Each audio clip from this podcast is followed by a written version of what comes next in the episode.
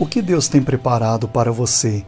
1 Coríntios capítulo 2, versículo 9 diz que aquilo que o olho não viu, o ouvido não ouviu e não subiu ao coração do homem são as coisas que Deus tem preparado para aqueles que o amam. Mas Deus nolas revelou pelo seu Espírito. Fique atento às suas orações. Deus vai falar com você na oração. O Espírito Santo vai trazer ao seu coração revelações grandes das coisas que Deus tem preparado para a sua vida. Não abandone a oração. Deus tem coisas bonitas para você. Aquilo que Deus preparou é bom, agradável e é perfeito.